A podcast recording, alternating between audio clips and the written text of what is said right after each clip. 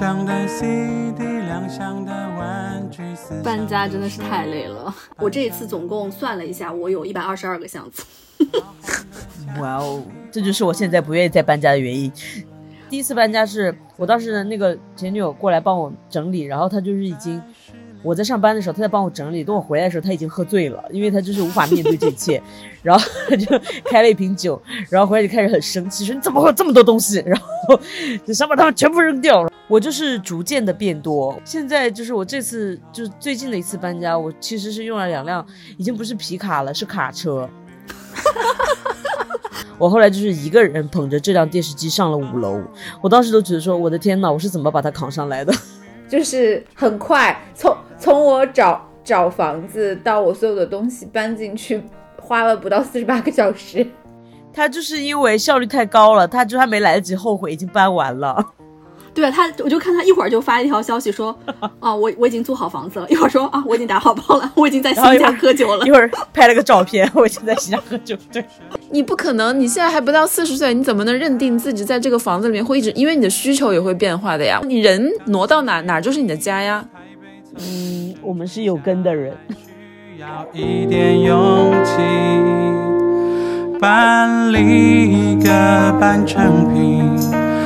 到下一次累积。Hello，大家好，欢迎来到岳阳电话，我是今天的主播 Riva。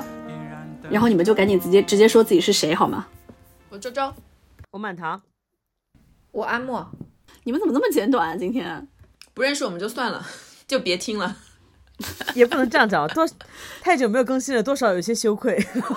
哎，其实我们原来想最近想要录的一期是刚刚。就是结束过年的时候，我觉得还是热的。就是我回家有很多很多的感慨，想跟大家分享，说想要录一期过年回家，然后就没想到一直拖拖拖拖拖 拖到了现在，活活把上一个选题给拖到没有任何的时效性了。这怪谁呢？没关系，你就把今年的过年的怨恨存一存，存到明年。然后我觉得每年的怨恨也都是差不多。对对对。好了好了，就是我主这次搁了那么久的原因，其实主要责任是在我，因为最近我我正在搬家。所以就是，但是我还是有有贡献的，就是我搬完家之后就给大家提供了一个选题，所以今天我们就来录一下搬家。嗯，啊，我我最近真的是要累死了，就是累到死，我从来没有想到搬家能累成这个样子哦。我对你们的搬家的这个经历也很感兴趣，就是想问一下你们每个人在上海搬过几次家，一般都是什么情况下决定要搬家的？谁先来回答呀？还是让多的先来吧。我我觉得阿莫跟满堂肯定都有很多要说，差不多多。嗯，阿莫先来吧。次数已经想不起来了，但是基本上我感觉已经在上海能画出一个非常缭乱的地图了。但我搬家原因基本上都是根据人生中的不同状态来的。毕业了之后，我的第一份工作在杨浦，所以又跑到杨浦租了一个。一室一厅的小房子，呃，那个时候是我自己一个人住。一年以后，我老公那个时候还是男朋友，他就能从那个他的单位出来了，跟我同居，所以我们就又考虑换到我上班也方便，他上班也方便，但是又适合两个人住的地方，所以又搬到了浦东。然后后面就嗯，不停的在浦东换房子，然后一直到现在搬到了远东。就是很远的浦东，但是我感觉你每次搬家是越搬越大吧？对呀，不然为什么要搬呢？我可以说我在租房这件事情上没有怎么委屈过自己，就是我我整个读研期间跟室友的关系不是很好，就我真的很讨厌没有边界感的人。然后我之前也吐槽过，就是这种崩溃的一件事情，就是呃，我抓到我室友在使用我的 DH 洗脸皂洗袜子。然后这件事情之后，我就实在没有办法，就是跟任何人同居了。就我毕业，呃，很多人其实毕业一开始就会选择合租嘛，就是比如像周周和满堂合租了好多年才分开的。我当时就是完全不想尝试，不想跟任何人合租，所以我说是一毕业就开始找一室一一室一厅的这种独立的小房子。然后当时我记清楚的记得，我一个月的工资是三千六。我的第一套房子月租是两千八，然后我就只好拼命的，就是接私活、写稿干嘛的去补贴自己的这个生活。但是我真的觉得一个人太爽了。那个时候我就开始养猫，然后自己布置房子。可是你就是一个月工资三千六的时候，然后你房租两千八的时候，你你不会有一种就是非常没有安全感的，就是感觉吗？会有，但那个时候因为就是可能我硕士期间就已经开始经济独立了，就是靠自己的私活养活自己，然后而且硕士好像也没有花什么学费，所以我就总觉得我不管，就是总会有办法的。我先把房子租下来，大不了跟 跟男朋友开口，或者是大不了我再多写几篇稿子。那个时候稿费真的很高哎。我也是，我就是如果说哪怕是租的房子，我也一定要稍微租的好一点。就是不想委屈自己，那你们呢？满堂呢？你搬过几次家？我呀，我搬了大概，我还就是听到看到这个问题之后，我去算一下，大概有十次。不是，我觉得是大学里面，我觉得大学里面在住宿舍那种的话，就算搬家嘛？就还好吧。那大学里面大概搬了三次吧，读研之后就没有搬过。然后那这样算之后应该也有个六七次。嗯，那你也是经验丰富啊。你一般什么情况下决定搬家呢？我跟周周在一起就住了七年，期间我们就换了三个地方嘛，嗯，对吧？然后那段时间可能是，嗯，就是生活状态有一些改变，就是当时有一个女朋友来到上海，然后我们就需要更大的房子，就搬进了更大的房子。后来就又分手了，他又走了，我们又搬回了两个人的房子。就是不管怎么样，我跟周周都住在了一起。可是你从就是。两两三居室搬入两居室的话，你不会觉得很难受吗？就是由俭入奢易，由奢入俭难了。我就觉得，如果说你已经住惯了三个三个房间的房子，你很难再回去住两个人的房子吧？人变少了。我们之前住三室，我们之前住三室一厅的时候是三个人，后来他跟他女朋友掰了，我们想说，那我们两个人住三室一厅干嘛？我们就转到了两室一厅。对啊，那个房间就很尴尬，我们又转到两室一厅。然后之后再搬家，可能就是因为哦，是因为我们那个房东要卖房子了，然后让我们先走。然后周周想更想住到市区里面，然后因为他工作是在市区里面，我是在浦东这边，所以我们两个就当时就拆了，他去住到浦东呃浦西市区里面，而我就住到更边缘的浦东。那时候你不是因为要买房吗？你买房那会儿你就搬进你自己住的房子了？没有，那是又过了一年之后了。哦。然后又过了一年，因为我租的这个房子质量太差了，我每天晚上就可以听到，就是旁边的老头在看什么电视，然后台词听得一清二楚，整个睡眠大崩溃。然后房东人也就是很难沟通，反正最后就是我就买了房子，自己搬到更更远更远的浦东郊区，然后。然后后来就是又跟那个 Lancy 在一起，然后又想说那可能就是最好两个人住在一起，然后再又往市区里面又搬了点，所以就是来来回回搬。主要的原因可能是生活状态的一个改变，会导致你这个会对住住所的要求有所改变。可是你一直都在浦东浦东界内移来移去是吗？哎，对，但是就是在换房子间隙，我有一度就是跟 Lancy 住在浦西，他当时租的房子，然后我们在那里住了大概一年吧，市中心果然很快乐。那那个一定要住浦西的 Downtown Girl 呢？没有，我一开始也没有住浦西啊。我知道你在说你在 Q 我嘛，我 get 到了。刚参加工作的时候，我算了一下，其实呃就不算在上海读书的那几年，就算工作的那几年，工作其实可能不到十年九年吧。我也换了六个住处。你和我一样的呀。对，然后前面几年的住处都是跟就跟满堂一起住在，算是浦东的 Downtown。那一块交通，浦东江滩那一块，就是因为需要一些那边性价比其实蛮高的，因为交通也很方便，然后价格肯定比你浦西要低，然后那个房子面积对我们两个来说也是合理的、适中的，就租了那边。然后当时真的很便宜，我们租第一套房子才三千块，我们俩一人一千五，哎，两室一厅。工资是多少啊？也几千块吧，反正也没有很高，但是不至于像那个呃，就是阿莫那样的一个比例。嗯，他那个比例真的太吓人了。嗯，就那个房租对于我们来说是没什么负担的，因为我觉得我们好像工作前几年的话，工资那时候涨得也挺快的，就是反正就没有感觉到房租有特别大的压力吧。嗯嗯嗯。然后就在浦东住了几年以后，后来就觉得说，嗯。因为我的工作的地点就是长期大部分时间都在浦西，然后就每次，因为我们不是经常加班嘛，加班就是晚上是那种十二点以后两三点、三四点都是要打车回浦东，我就想说，那我何苦呢？有一部分是这个原因啦，然后还有很部分就是很很多时候在浦西玩，也是玩完了以后回家，也都是每次都打车回家，其实就觉得哇，好多这交通费都浪费在路上了，所以我就搬搬到浦西了。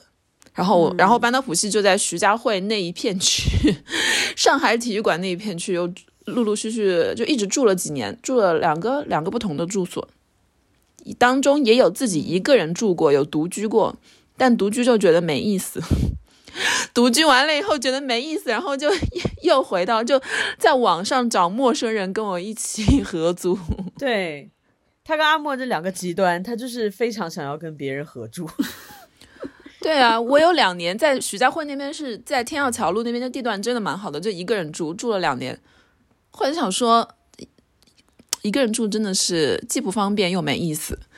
我就觉得跟找个人合租的话方便很多，而且我当时就是就搬到了一个二十多层还是三十多层的一个高层里面。我当时找那房子，我就是冲就是冲着要跟人合租去的，但是我却没有室友，然后我就毅然决然的拿下了那套公寓，那个两室一厅，那个厅特别大，那个房租当时一个人就也将近也将近一万了，房租就我一个人就先把它租下来了，租下来以后再去找室友。现在想起来，我觉得好疯狂，居然被我找到了一个室友。那我觉得其实很多，就是满堂跟周周的好好几次搬家，应该是在一起的吧？那我就一起问一下你们，就是你们印象最深的一次搬家大概是怎么样的情况？反正我们有两次搬家，第一次搬家是我当时那个前女友过来帮我整理，然后她就是已经。我在上班的时候，他在帮我整理。等我回来的时候，他已经喝醉了，因为他就是无法面对这一切。然后他就开了一瓶酒，然后回来就开始很生气，说你怎么会有这么多东西？然后就想把它们全部扔掉。然后后来就是搬走了，然后他就搬走了嘛。他搬走了之后，等到第二次搬家的时候，我就去出差，然后就是请朋友帮我来搬的。那个男生平时就是人生人也蛮好的，也不太抱怨。但是那次他就说：“我靠，你的东西真的太多了。”那周周应该跟你形成鲜明的对比吧？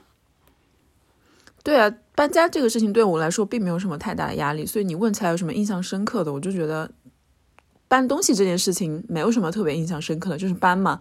但是呃，有一次搬家就是从我一个人独居的房子搬到要和跟人家合租的那个房子的时候，我当时就什么事情都是自己打理，而且那时候也是反正感情生活也很混乱，什么就是睡眠也不够，然后脑子不太好，所以就在网上随便找了一个搬家公司就被骗了，就是本来。一个我从 A A 地点搬到 B 地点，其实步行也就十分钟，但是我就找那个搬家公司，最后他收了我一千多。我的东西其实是两个成年男人就可以拎的那那种，就两个成年人可以拎的。然后他就开了一辆货车过来，然后就说反正我们来了这么多人，怎么怎么。最后，而且我还在他们合同上签了字，我当时就可能慌忙慌忙中，你知道吗？就签了，签完字以后才发现说我我其实要给他们一千多。这就是周周需要找那个同居室友的原因。是的，可是我真的这个事情，我一定要好好问你一下，就是为什么你可以把自己的东西保持到那么少呢？我真的是不理解。就是生活总归是越过越过，然后东西就越来越多，越来越多。你为什么永远就是感觉是轻装上阵呢？因为你也会扔啊，他很会扔东西哎。或者就是我觉得我一个是会扔，第二个就是我买的真的比你们少很多。还有一个原因，就是因为你可能还有一部分存在别人家里。是的，我现在有很多东西存在我家。我这次搬家的时候，我就想说，有两个箱子都是周周的，我真的是。我家也有。在我就是储物空间已经非常有限的情况下，我还有留出一个非常非常宝贵的空间，留就是装你的那些还留在国内。什么东西啊？啊，我家有他的，我家我家还有他的雪宝。我家现在有他的两箱，就是工作留下来的一些什么磁带啊，然后那个工作笔记啊，然后一些相册啊，都是很重很重。现在那袋子一个都很大了，因为还是那种老式的录像带。然后还有一个他非常爱的宜家的那个黑黑黑人小娃娃。哦，这我是我是好多 那个 DVD 和那个书。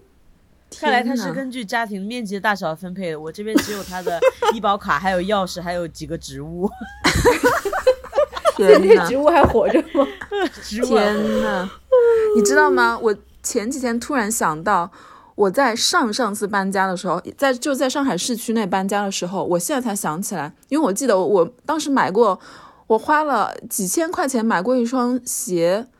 然后我说那个鞋后来怎么不见了？然后我突然想起来是在某一次搬家中，我根本就没有拿它。忘记那双鞋我我总共可能就穿就穿过两次吧。然后我说天呐，就这样丢掉了。突然想起来，嗯，我要插一句，我的东西真的很多。我记得有一次搬家，我还请了阿莫和她老公来帮我搬家，因为他们当时有车。后来就阿莫她的老公本来是想把她当个壮丁用的，结果他那段时间好像腿伤掉了，是没有办法搬东西的。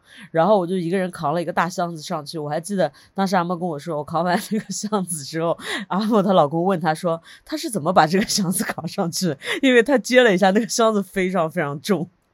但是满堂，你搬家，你搬家的那个货物的数量。是一辆车就可以搞定的吗？一辆普通的家用汽车可以搞定吗？你应该是需要小皮卡吧？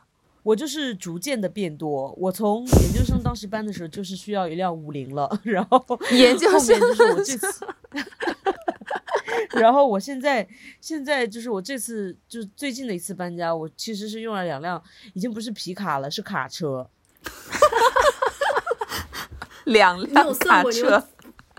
你有你有算过你有几个箱子吗？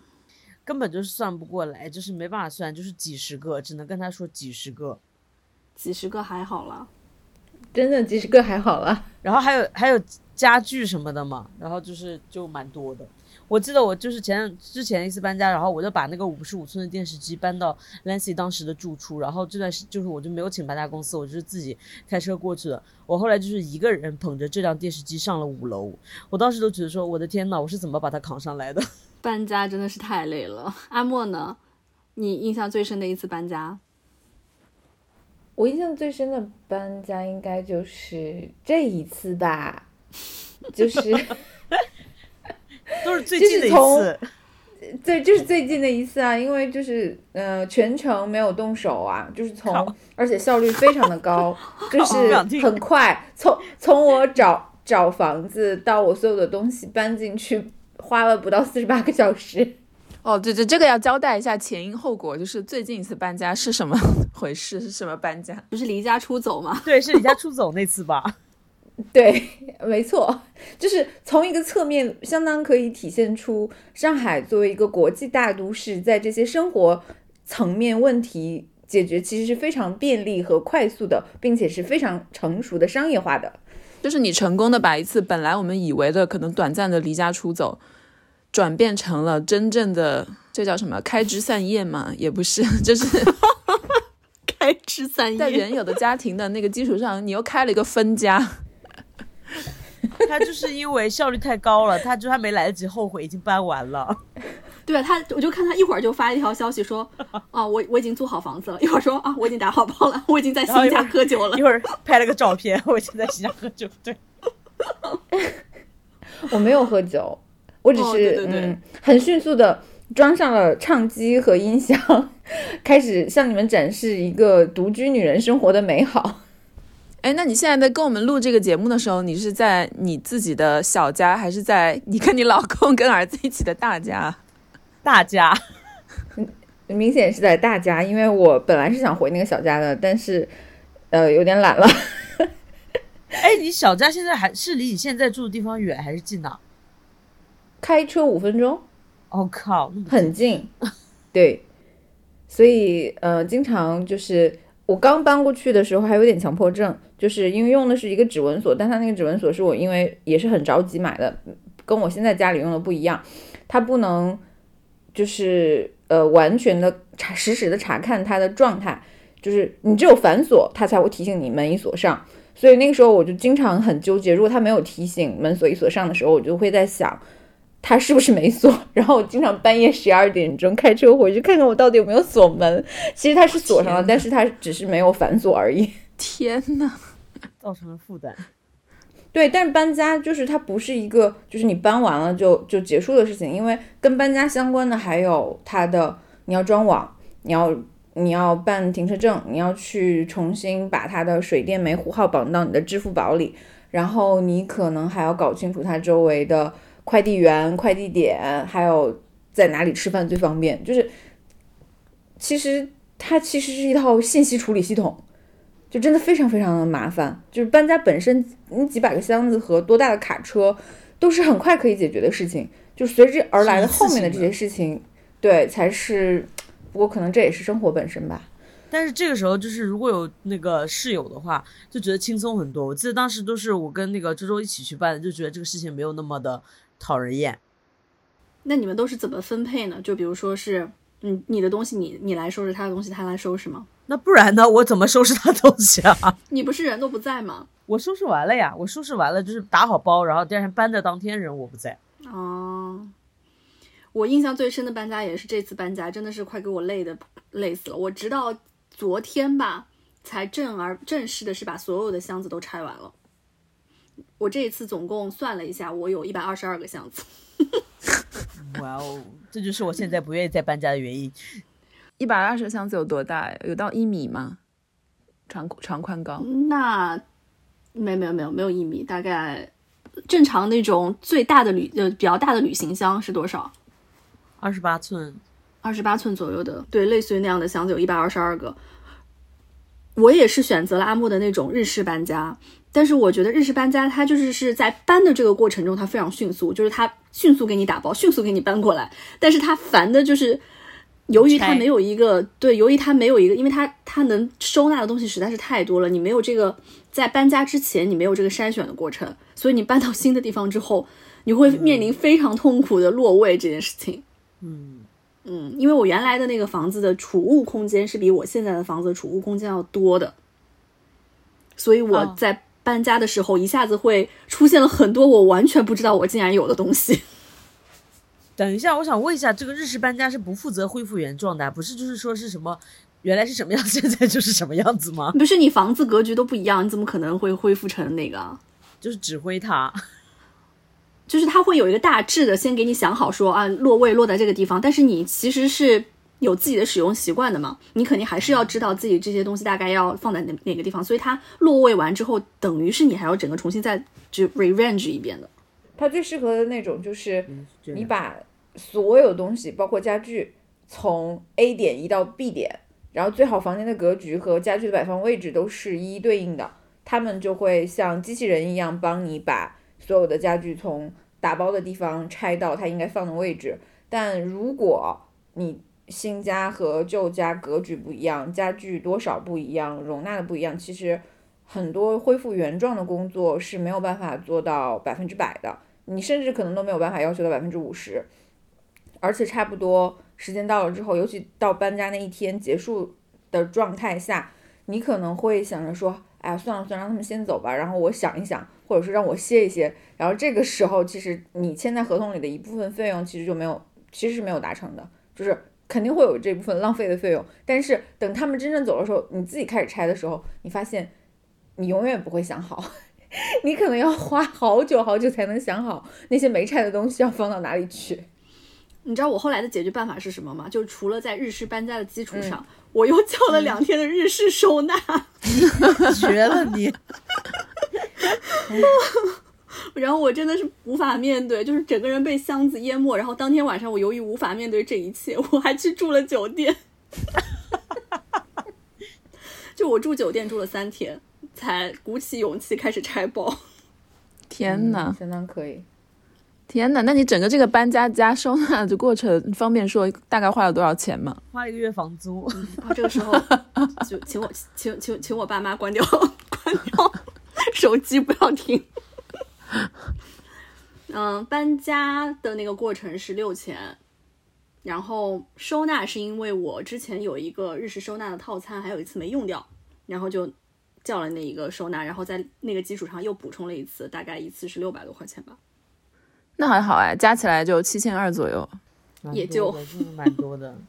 我大概我那么多东西，我大概就花了他的嗯五分之一到四分之一吧。因为连五十五寸的电视都是你自己搬的，你觉得搬家公司怎么忍心从你身上抠钱？我我我其实不明白，因为因为其实我这也不是在上海第一次搬家，我在上海也搬了十次家了。我那天算了算，但这一次搬家真的怎么会有这么多的东西？我以前搬家都 even 都没有叫过搬家公司。都是打包一下，然后呃自己的小车拉走，拉个两三趟，好结束了。然后这一次我也不知道我到底发生了什么事情。这几年就是你搬家里面就是运的搬的最多的东西是什么呢？衣服 和书。对啊，那就那就是衣服跟书买太多了嘛。嗯，书是最重的，衣服是最占地方的。因为你可能之前搬的都是自己租的，然后你上一次是自己买的，所以你你搬进买的房子的时候就会买更多的东西。对你买的时候就没有后顾之忧了。对，那阿莫当时不是一百七十多个箱子吗？你你的一百七十多个箱子最多的是啥？衣服啊，毫无疑问。这问题你真多余问了。哎，你从大家你从大家搬到小家搬了一百七十多个箱子啊？啊，没没没，那个一百七十多个是是二零二二年初，就是我把那个房子卖掉，然后搬到现在租的这个大房子里面的全家的东西，全家所有人的东西，哦哦哦，包括厨房，包括家具这些。然后哦我自己现在的金屋，然后我大概搬了八十个吧。我本来我本来想给你找吧一下，说那个因为有小朋友了，所以东西可以多。后来你自己搬了八十个，那就没啥好找的了。然后关键是，你知道吗？就是我租的房子只有四十平，套内可能也就三十三十五六，我觉得，呃，所以箱子摆完了之后，就是搬家公司还是同一个，就是跟我上，嗯、就是搬一百七十个箱子那个搬家公司和老板都是同一个人。然后他看着那八十箱子把那个房间堆满了之后，他说：“你确定这个房子还能搬得进来家具吗？” 我说：“走一步看一步吧。”然后后面才就是因为他房东配的东西很少，就只有一张床，还有一个开放式的一个衣柜。后来其他所有的收纳的东西都是我自己买的中古，后来把床处理掉了，就是先挪到我妈那边去了，所以才有地方拆我的箱子。然后现在它变成了一个，就是你可以在呃大卖场看到那种双层衣架，哦，就是把所有的衣服都都平铺挂出来，这样的话我就可以看到，也比较好找。对啊，那你现在的小家，你的金屋是没有床的是吗？对，没有床，但是我买了一个懒人沙发和呃，天呐，你这就是一个梳妆间呀你！对啊，你就是把你的衣帽间给拓展了呀，你就租了一个房子，啊然后用来做你的衣帽间。对啊，我美其名曰工作室啊，因为毕竟我工作的东西，电脑啊，还有嗯，我拍照的一些灯啊什么的也都放在那边。然后我本来想转型成为小红书博主的，但是实在太懒了。对，嗯，你可能只是怕你儿子把你那些贵重的衣物还有饰品弄坏，然后把他们专门 租了个房子放。我听起来也是这样，就可以放肆的换好看的衣服，然后拍照。对。然后上一次我几个女朋友，我几个女朋友到我那个房子里面，然后就大家发出了那种，就是还记不记得以前看《老友记》里面，就是几个呃女朋哇友很久没见，然后见，对对对，就啊就那种跺着脚，就是原地尖叫那种。然后大家就开始非常自在的开始试衣服。然 后这哎，那你们每一个阶段的搬家，你们有没有观察过自己打包的东西会有什么不一样吗？就是最多的那个物品，或者说会有什么不一样的东西新进入你的生活那种？我觉得对我来说最大的变化就是衣呃衣服的数量从少变多，这个是就是逐年 J 曲线增长的。但是就是最明显的变化，尤其是最近两三次的搬家，最明显的变化就是厨房的东西越来越多了。就原来可能在家吃饭真的很少，然后那个时候可能我老公也不是特别爱做饭嘛，但是最就是最近几年，就随着年龄的增长，我就感觉。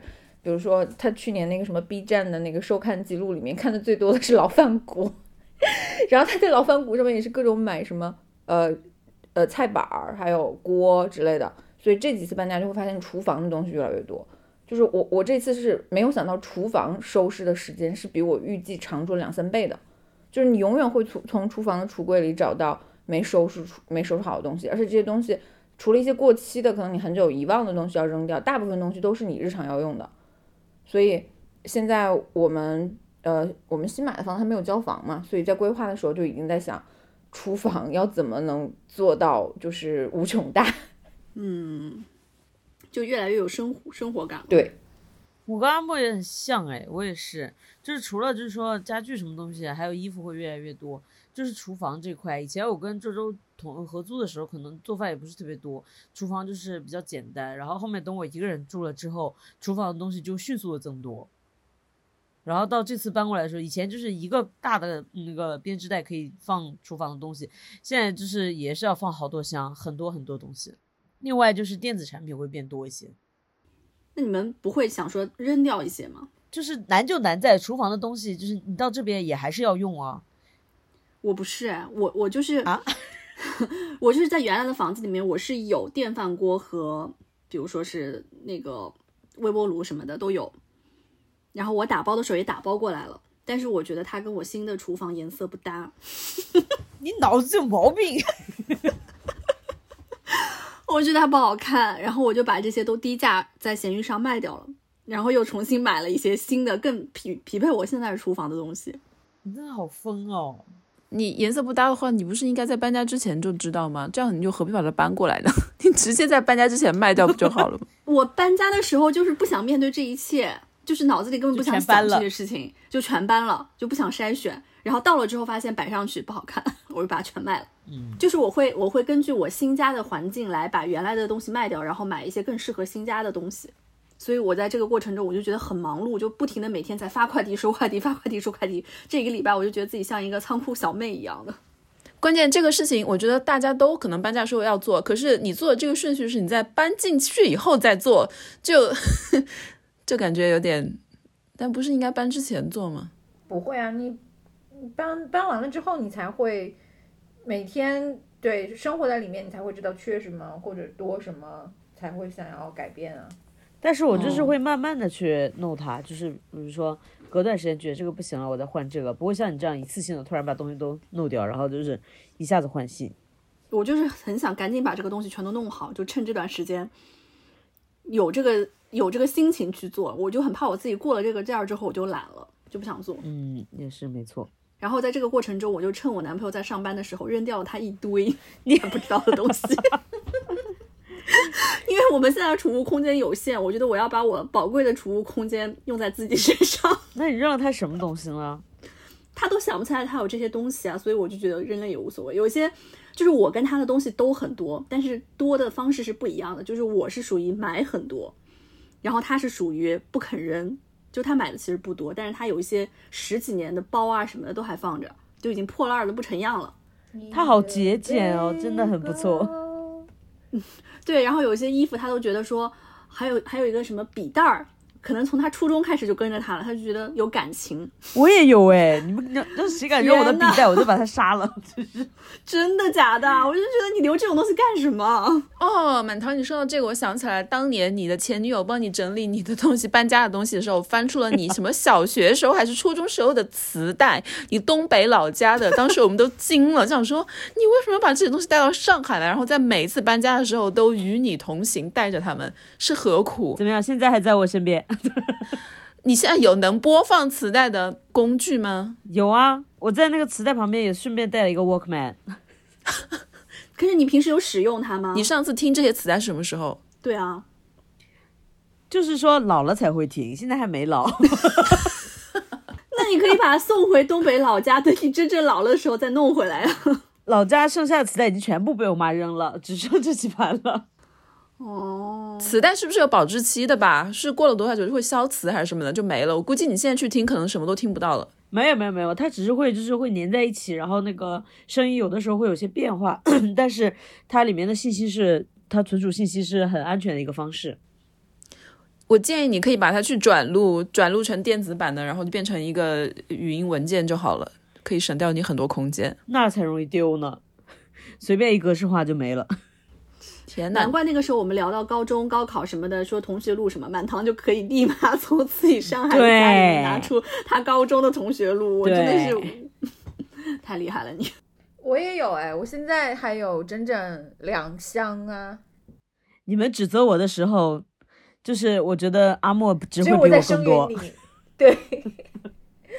然后我我这次就是把所有的磁带，还有所有的那个 CD，还有。黑胶都搬搬到我的金屋那边去了，然后弄了一个音响。但现在除了磁带没有播放源之外，其他另外三个我都用，嗯，我做一个文科生，然后找到了科学的解决方法，然后可以一键无缝的在手机蓝牙、黑胶和 CD 之间切换。所以我现在，嗯，就在那每每次在那个金屋办公的时候都非常的开心。嗯，我男朋友还有那一箱的一些旧书，就是那种什么金庸的小说。就是他从旧书店淘的一些旧书，但是从我们买他们到现在，他从来没有打开过。但是万一他已经绝版了呢？对啊，搞得很值它是钱啊。理财产品。其实现在卖出去，市面上已经到十万了，有没有？然后就被他这样扔了。对对，没有，我就说你这个书你又不看，然后你放在这儿，我们也不摆不摆出来，要不你就寄回家，他也不肯寄回家，然后现在就还在那个箱子里面放着。就我就不懂这些东西，你生活中既平时根本就使用不到它，也想不起来它，然后也没有什么实用价值的东西，为什么不扔掉呢？这就是他儿时的武侠梦，然后你就把它扔掉了。唉，我没有扔掉，我没有，暂时还没有扔掉。满堂可是连什么当时读小学的文具都随身带到了上海呢。没有了，是高考用的文具，答涂答题卡的那个铅笔。有，我深深的记得那天 前女友在帮你整理的时候，她说这是什么，然后我就去看，然后我就然后就疯狂笑，就怎么会有这种东西？你们不舍得扔的到底是什么呢？就是我会觉得扔东西是一件很爽的事情，就是扔不东西我是的就是很解压，就很爽。有很多有很多东西，就是确实像你们说的，它平时是不具有实用价值的。然后呢，就是我还看过那个断舍离那本书，因为想要扔掉一些东西，结果后来我把这本书断舍离了。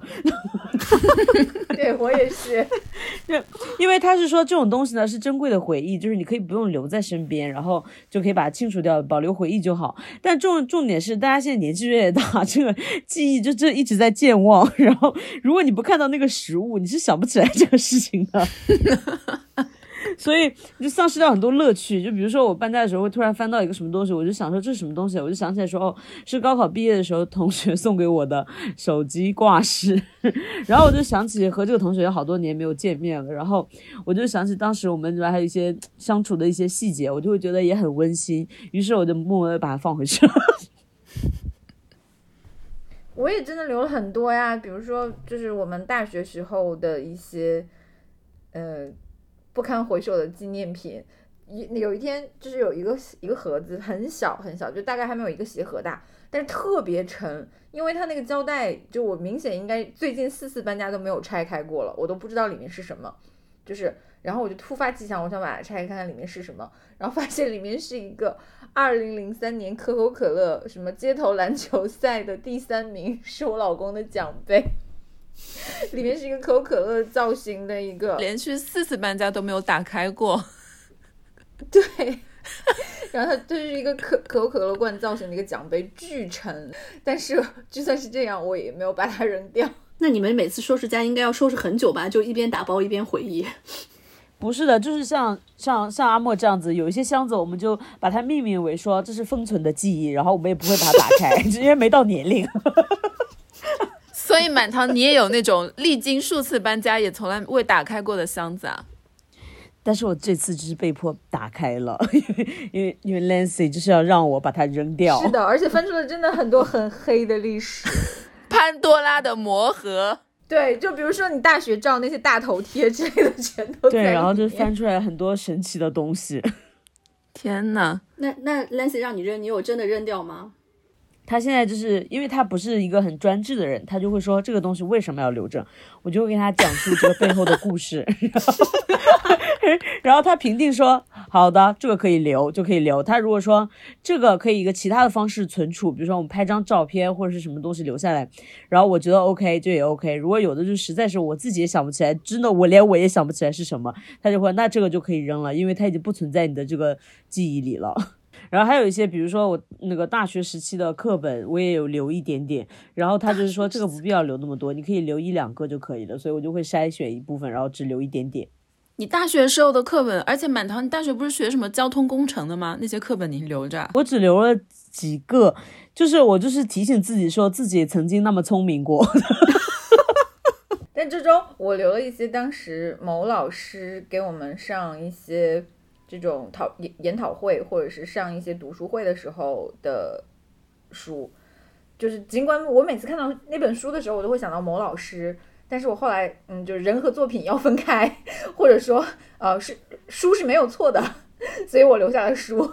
嗯，我也不知道你在说的是哪哪些老师，我感觉我大学时候的老师的名字，我一个都想不起来了。因为因为周周脑子根本他就不记得，他记忆很短暂，所以他很早就把这些丢掉了。对，所以因为他的人生总是轻装上阵的，就是他我们说的很多事情他都不记得了，就是因为他不停地在扔东西。我记得周周从上海搬到柏林去，可能都只有两个箱子吧。因为其他都在我们家呀。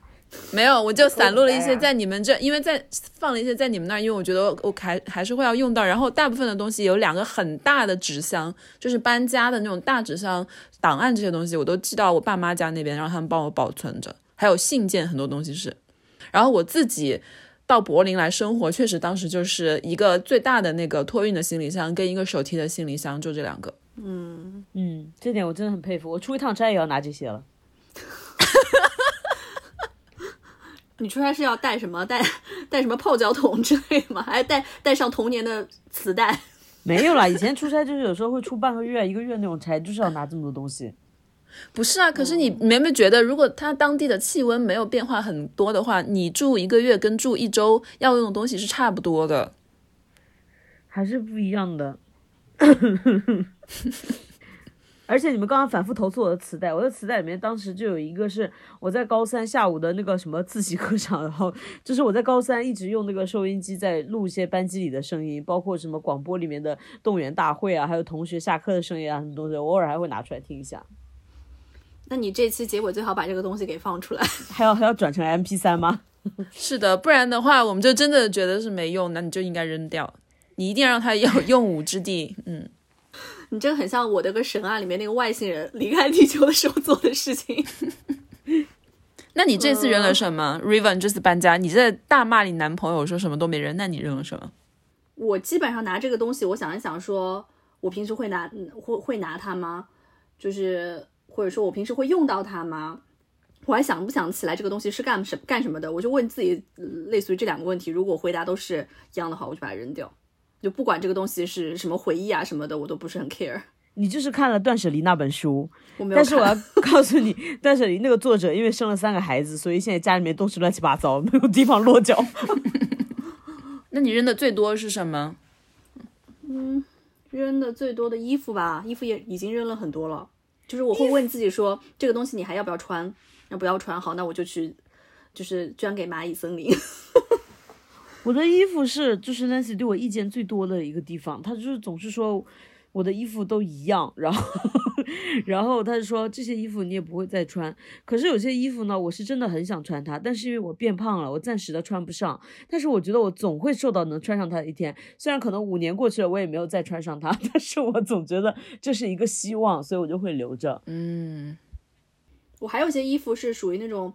太久了，放放在那个箱底收纳了太久，它就变色了，或者有点发霉了，我就不想洗它，就不管它多贵，或者是我以前多喜欢，我就会把它扔掉。很多时候买的衣服是那一两年是流行的风格，可是你现在穿，嗯，就会觉得很荒谬。对，可是周周，你检视一下你的衣柜，你的衣柜里面有很多很荒谬的衣服，真的，不差这一两件了。但是每一年荒谬的那个点是不一样的呀，可能今年流行这种荒谬，然后是 OK 的，但下一年的话就不行了。反正我自己心里是有一杆秤的，然后有一些荒谬就是真的很荒谬，我就想说不行了，那那那就真的是，而且就是也是刚刚 River 说的，在过去一年这件衣服我都没有穿过一次，那我留着它干嘛？就捐掉。而且我还要举报一下周周，他会把这些荒谬的衣服以前捐给山区里面的孩子。山区里面的孩子谁要穿这种衣服上学呀？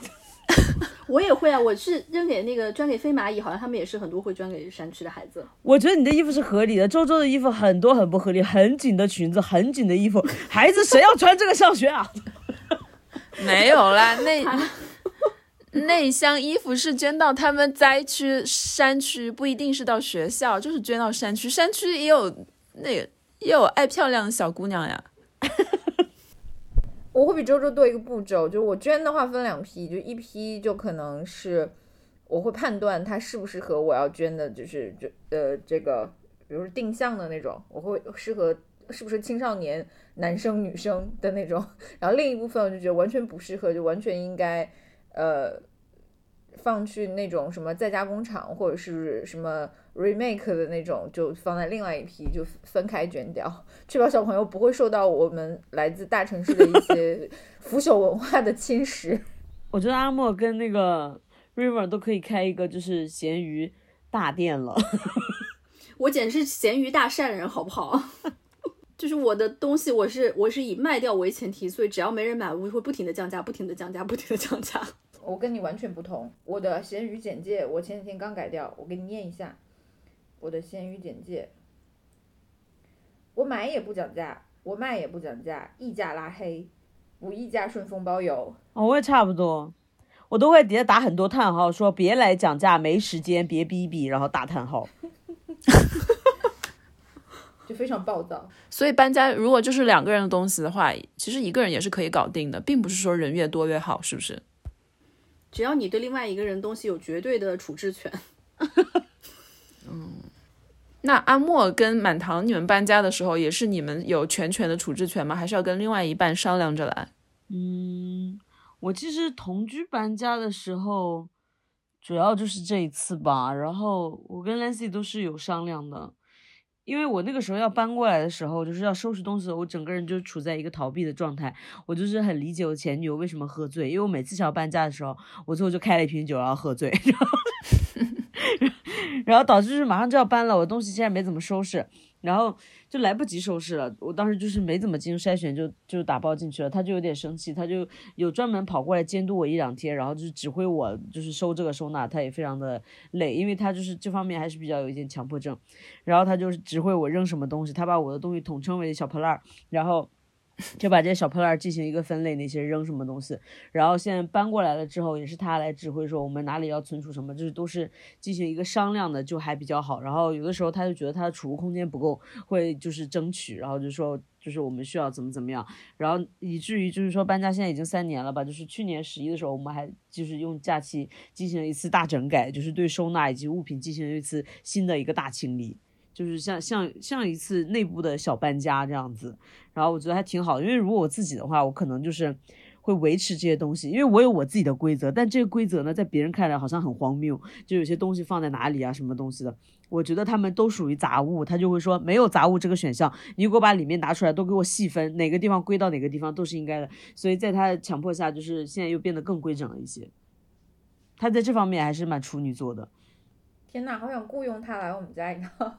他就是一个嗯中式收纳师吧，我就我我家还比较平和，平和的原因是因为我老公的东西可能忽略不计，就百分之五到百分之十是他的，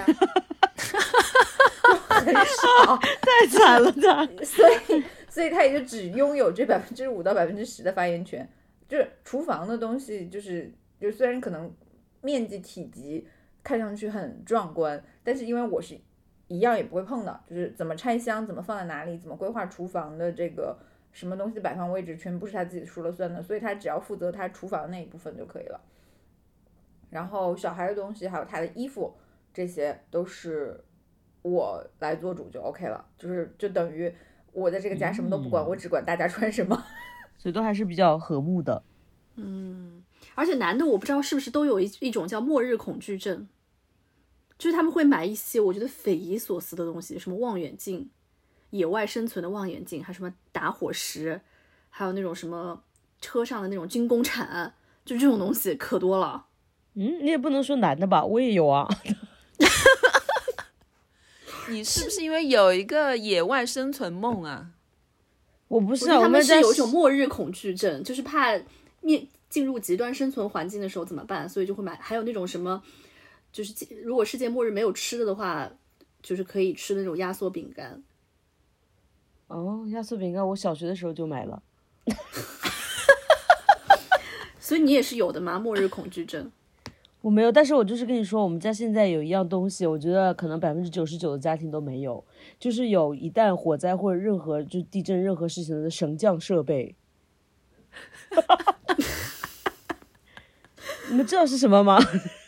我们那个时候，我男朋友本来想要买那个灭火器，就他要在自己家里面买一个灭火器，但是发现他的这个 ID 也不知道怎么被被淘宝禁止搜索一切这种刀具啊、灭火器啊这种东西，就是我在淘宝上搜是能搜到的，然后他他的 ID 上搜是搜不到的，就是因为他买太多这种法律无法显示。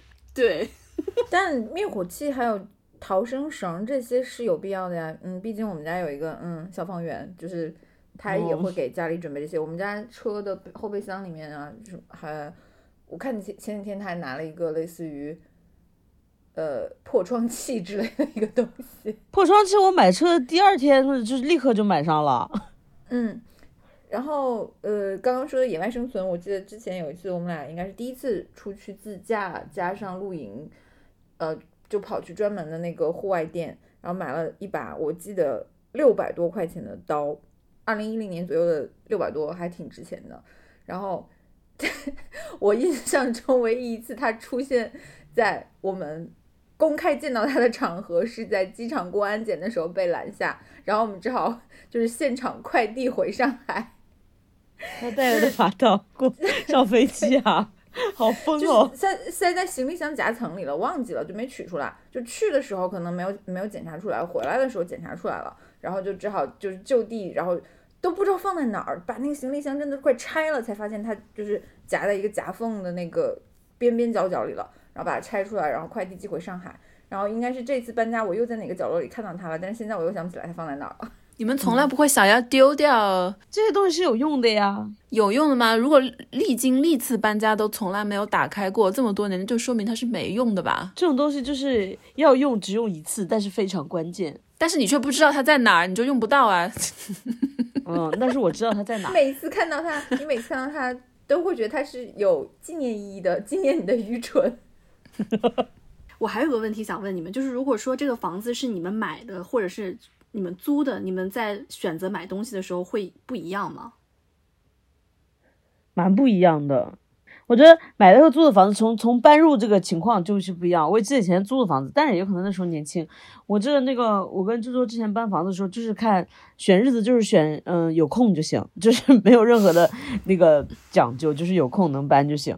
但现在的话，就是会象征性的翻一翻黄历，如果要搬的话，就是那天适不适合搬家，然后觉得适合的话可以，然后。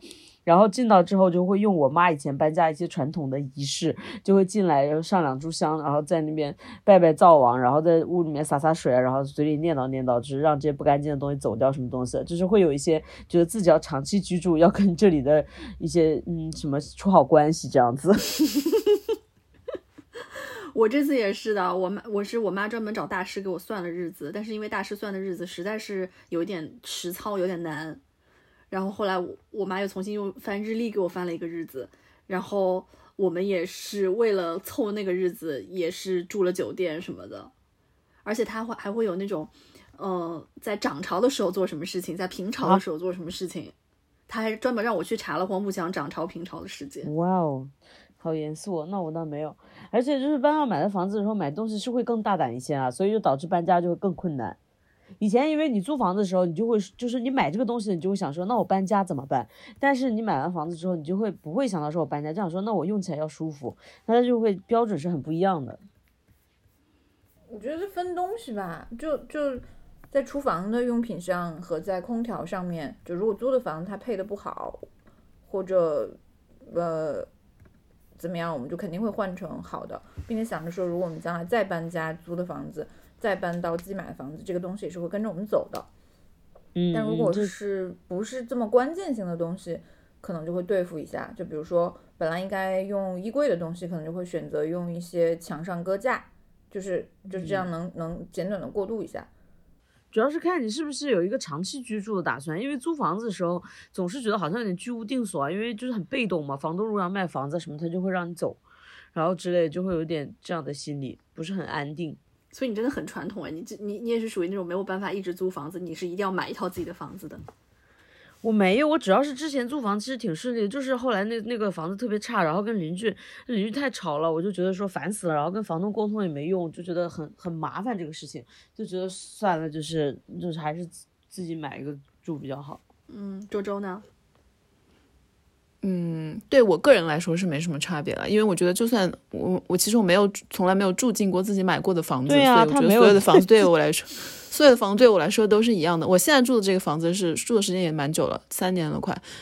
但是我男朋友住的住在，因为他是先搬进来的嘛，他已经住了六年了，是他住过的最久的。因为柏林这边的那个法规，它是保护房客的，就是如果房客不主动提要搬的话，房东不能无理由的赶房客，不能说因为我要卖房了就赶，不能这样，而且也甚至不能涨房租，不能无端的涨房房租。所以我们现在交的这个房租的租金，跟他六年前租的那个租金是差不多的，可能每年就涨个几十欧这样子。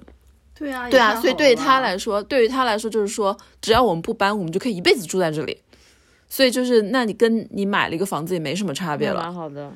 所以他刚住进来的时候，因为这边很多房子都不是说拎包入住的嘛，就是他是刚住进来，他刚搬进来的时候是床也没有，然后家具也没有，灯也没有，冰箱啊、微波炉啊什么都没有，全都是自己配置的。所以我觉得对于他来说，这就是自己的房子，都是他自己弄的。但是对于我来说，我都觉得说这就是一个租的房子，然后我们不可能在一个地方永远住下去吧，因为我觉得。就是你还没到，他可能四十岁，我还没到四十岁，你怎么可能指望我在这个地方一直住到死呢？我们肯定要搬的，然后搬了以后可能还会再要搬的，反正人生就是会要搬的呀，总总归是要搬的。对对，我觉得周周就是这个想法，就是他一直保持着说，我反正总归要走的，所以他不会留很多东西。他是没有办法在一个地方长期的停泊对，他就是，一只孤舟，他就是 没有五角鸟。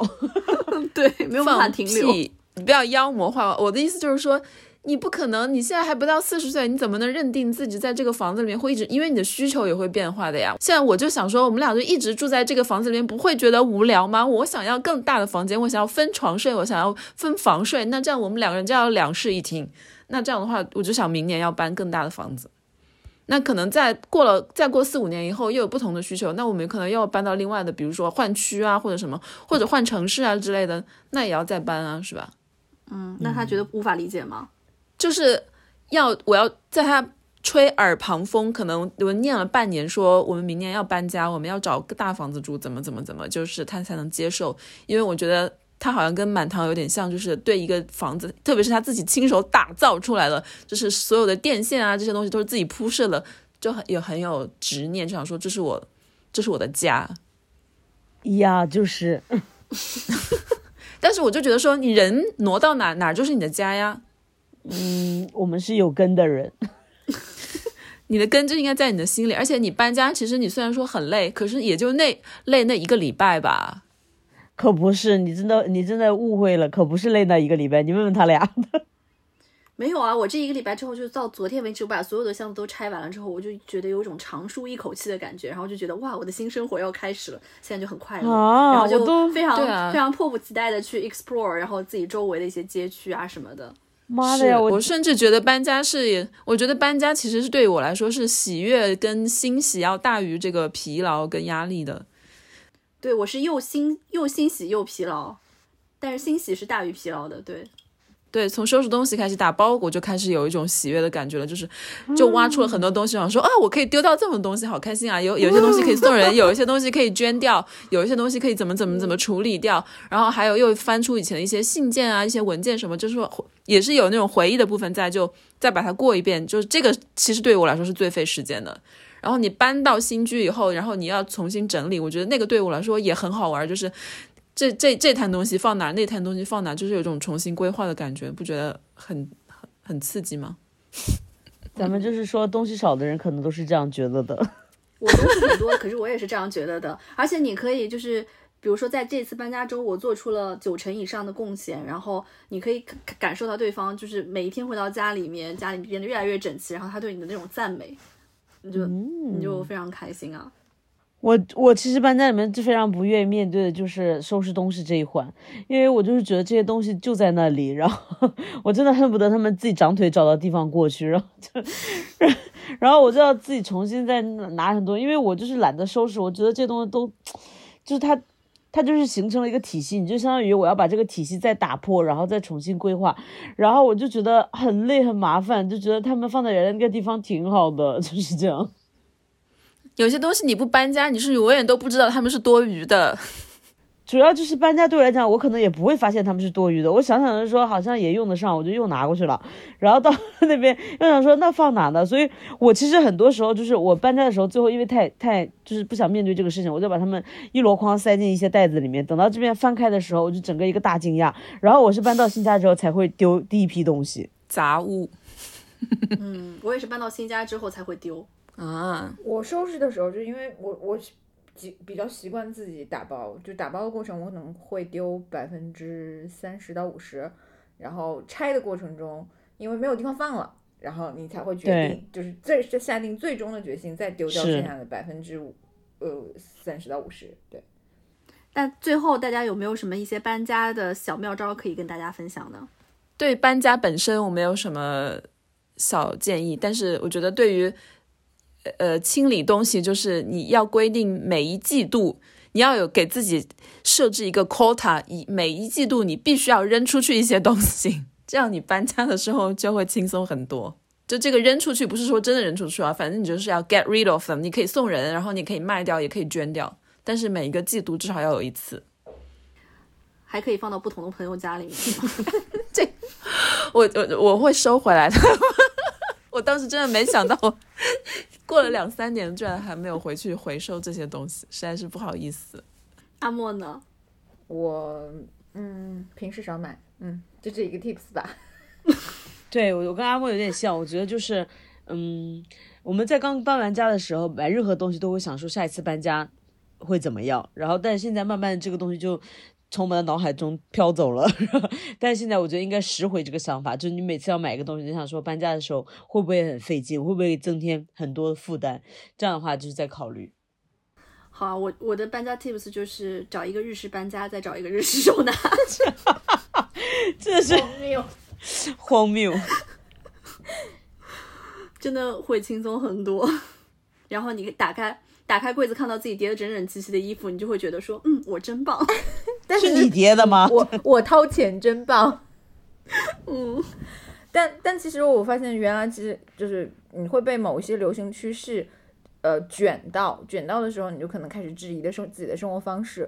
我曾经一度的焦虑来自于我很想追求性冷淡风或者是极简风，但是我东西太多了做不到。但是现在我现在就就开始觉得，我决定要接受我现在的极繁风或者是美式风格。你是巴洛克本克啊，你还极简？对对，所以我现在 就是当呃，再加上听说那个断舍离女王现在已经就是因为三个孩子无处下脚不收纳了之后，我突然觉得嗯，接受原本的自己也挺好的，所以就不焦虑了。是的，我们家刚过来的时候，就是 Lancy 也看着不顺眼，因为他就是喜欢简单一点。后来就是住了一段时间，他就也接受我们家这种嗯杂货铺风，就是到处都是放在外面的这种风格，也觉得 OK，看顺眼就行。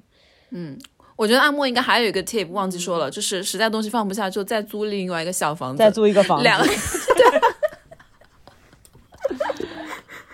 我我也有一个仓库哎，我有一个每年要交钱的仓库，就是放一些你们好惊人哦东！西对，但是我不是他那种一个就伍尔夫的那种房间的感觉，我不是，我就是一个仓库，就是永远也不会去的，就是放在那儿而已。而且我跟你们说，Lancy 现在对我的监管已经延续到了车上，因为我有的时候不想让他发现，我就放在车上。后来他有一天发现车上的东西也很多，他发现车上是一个小家，然后他就逼迫着我把车里也进行了一番清理。我也是啊，我车上大概也是一个逃生型车辆吧，大概可以过夜三五天没有问题。天呐这，东西真的太多了。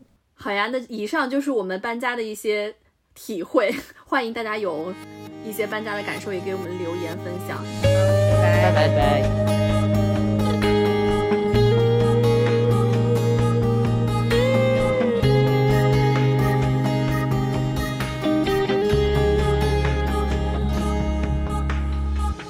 一箱又一箱记忆的盒子，装着那些褪色的日子，